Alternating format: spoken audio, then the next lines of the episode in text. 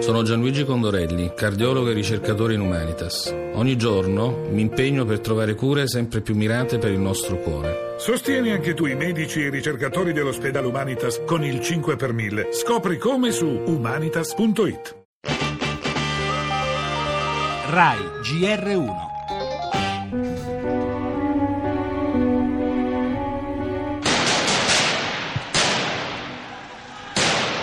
La fuga di Salah Abdeslam finisce dopo quattro mesi di latitanza e il cerchio si chiude a Molenbeek, il quartiere belga da cui il terrorista più ricercato d'Europa era partito quattro mesi fa. La ville s'endormait, j'en oublie le nom.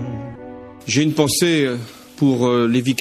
Rivolgo un pensiero alle vittime degli attentati del 13 novembre e alle loro famiglie che attendevano questo arresto perché Salah Abdeslam è direttamente legato all'organizzazione, alla preparazione e ahimè alla realizzazione di questi attentati. Sur le fleuve en amont, un coin de ciel brûlait.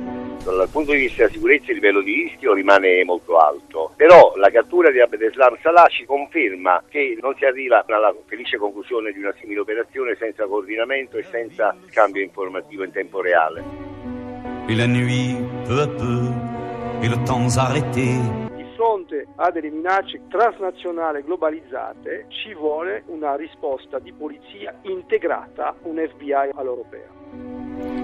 Come i boss della mafia e della camorra, Salah Abdeslam ha trascorso i suoi quattro mesi di latitanza nella sua città, nel suo quartiere, dove ha potuto godere di una rete di sostenitori, una rete di cui per molte settimane le polizie e i servizi segreti di mezza Europa non sono riusciti ad allargare le maglie.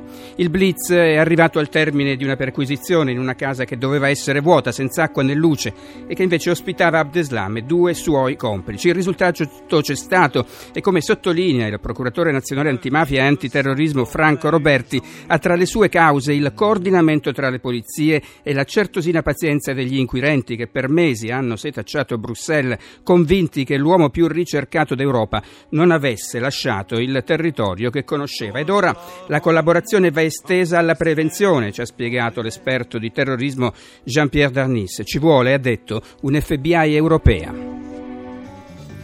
In primissimo piano nel nostro giornale anche l'accordo Unione Europea-Turchia sui migranti raggiunto a Bruxelles, già da domani previsto il rimpatrio degli irregolari arrivati in Grecia.